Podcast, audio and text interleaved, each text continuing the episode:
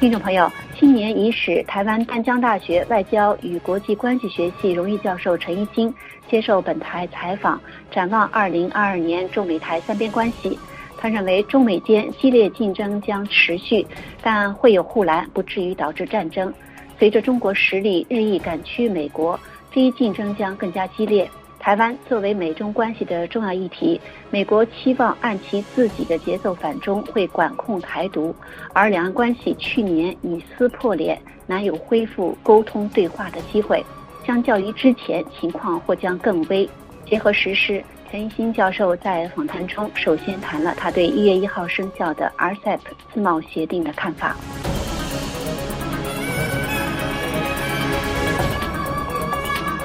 虽然二零二二年疫情仍然在延烧，而且转变成 Omicron 啊，但是呢，贸易还是要做嘛，所以说 RCEP 呢，我认为它会扮演非常重大的角色。那么 RCEP 呢？它是很多年前是由中协表面上在主导，其实中国大陆在可以说是在幕后推动。但是去年开始呢，中国大陆开始从幕后走到台前，开始主导了那个 RCEP，而且它利用这个可以有更有利的一个姿态呢，能够进入 CPTPP，就是不断进步全面跨太平洋伙伴协议啊。所以说对它是非常有利的，因为它具有利地位，很多国家也都是跟 CPTPP 还有这个 RCEP 汇集重叠的，所以当然都会支持中国大陆，这是很正常的。那么台湾呢，没有进入 RCEP，当然也就被很多国家不认为是这个重要的贸易伙伴。何况呢，中国大陆一定是全力阻挠台湾加入。在这个情况下，台湾是居于劣势的，不管是 RCEP 还是 CPTPP，都是进不去，我们的关税就会增加。关税比别的国家多，那就表示我们产品出的比别人好很多，否则大概在竞争力方面就比不上别的国家。所以这个台湾啊，未来一年呢，可以面临严峻的挑战，就是因为两岸关系不好，所以说不可能有任何方法可以解套。啊，蔡英文呢，特别是去年提出来这个新两国论，也就中华民国跟中华人民共和国主权就是互不隶属，这个新两国论呢，造成两岸已经啊，实际上就是撕破脸了。既然撕破脸，当然大陆不会客气，不只是外交上不会手软，在经贸上也不会手软。那么大陆家抢先进入 CPTPP 之后呢，啊，因为 CPTPP 是一个合议组织，所以我们大概更没机会啊，除非是争议一直存在，两岸都进不了，那它可能有妥协。空间，那么有别的国家，但美国现在不进入了，对台湾是非常不利，对美国自己也不利。因为美国等于是在经贸的这个组合上面，自由贸易区的这个方面呢，已经是败给了大陆。所以说，拜登政府的政策显然错误，以为可以反中来牵制中国，但是不晓得用经贸来这个牵制中国。那么这个显然是拜登的这个智囊团呢都不太灵光啊。您谈到协定的签署、正式的生效，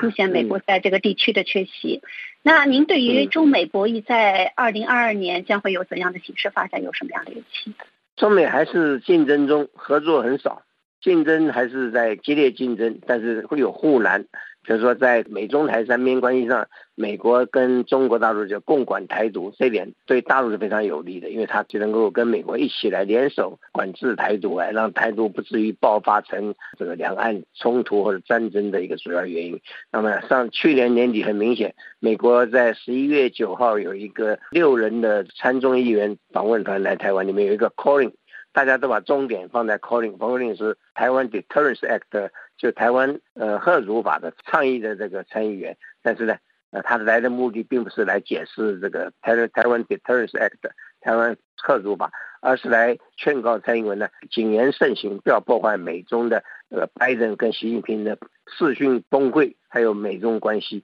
因为美国采取反中是美国的事，美国有本事拿捏分寸，呃，美国也会依照自己的战略步调来走，不能够因为台湾来插手来破坏美中关系。所以说蔡英文他以为他也可以去反中，但是事实上美国人说反中是我来决定，不是你来决定，不是台湾来决定。啊，蔡英文显然犯了错误，于是就被教训了。不止蔡英文不敢讲话，连蔡英文的手下官员一个个也都改口，改成软调，不再刺激大陆。因为美中关系呢，呃，果然后来就美中共管台独。本来大家还不太相信我的判断，但后来呢，拜登自己说了，就在拜习峰会之后呢，他一个白宫记者会就说。美国不鼓励台独，不鼓励他就是不支持台独，就是共管台独啊。所以在这个情况下来看呢，台湾是吃了个闷亏啊，被中共吃了大豆腐啊。美国跟中共联手来共管台独，所以说这点来看呢，有护难。那么但是呢，美国在其他方面还是竞争，在太空啊，在五 G 啊、六 G 啊，或者是这个呃所谓的通讯的发展，或者是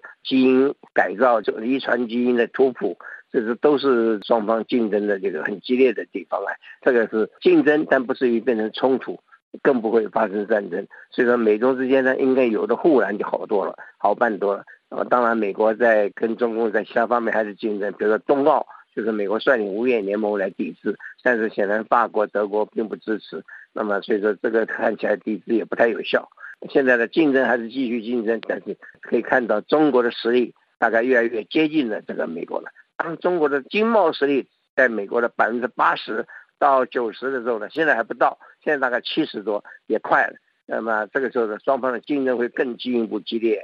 那么在中国方面，如果说 RCEP 在今年启动为其助力的话，那面对持续不断的疫情以及诸多的不确定性，中国在政经的形势方面，对于内对外有怎样的挑战？您分析？疫情中国还是要控制，现在西安也封城了。大陆很多小城镇的乡村也都封乡封镇，那么这个当然是对中国大陆经济打击很大，所以有人预测今年大陆的这个经济增长率应该会低于百分之六，大概五点二左右啊。这个时候对大陆当然也是一个一大打击。不过这个成绩已经算是跟别的国家比就相当亮丽了，啊，美国可能更惨，美国可能百分之二左右经济增长率，那么其他国家也都不太好。那么现在大陆跟台湾的唯一的这个经贸上的主要联系就是 X 法。那大陆今年已经宣告，宣告它不会废除 X 法。其实台湾是非常担心的，因为 X 法一废除，台湾可能经济地位就有个下滑，而且呢，这个经济的这个成长率也都会下滑，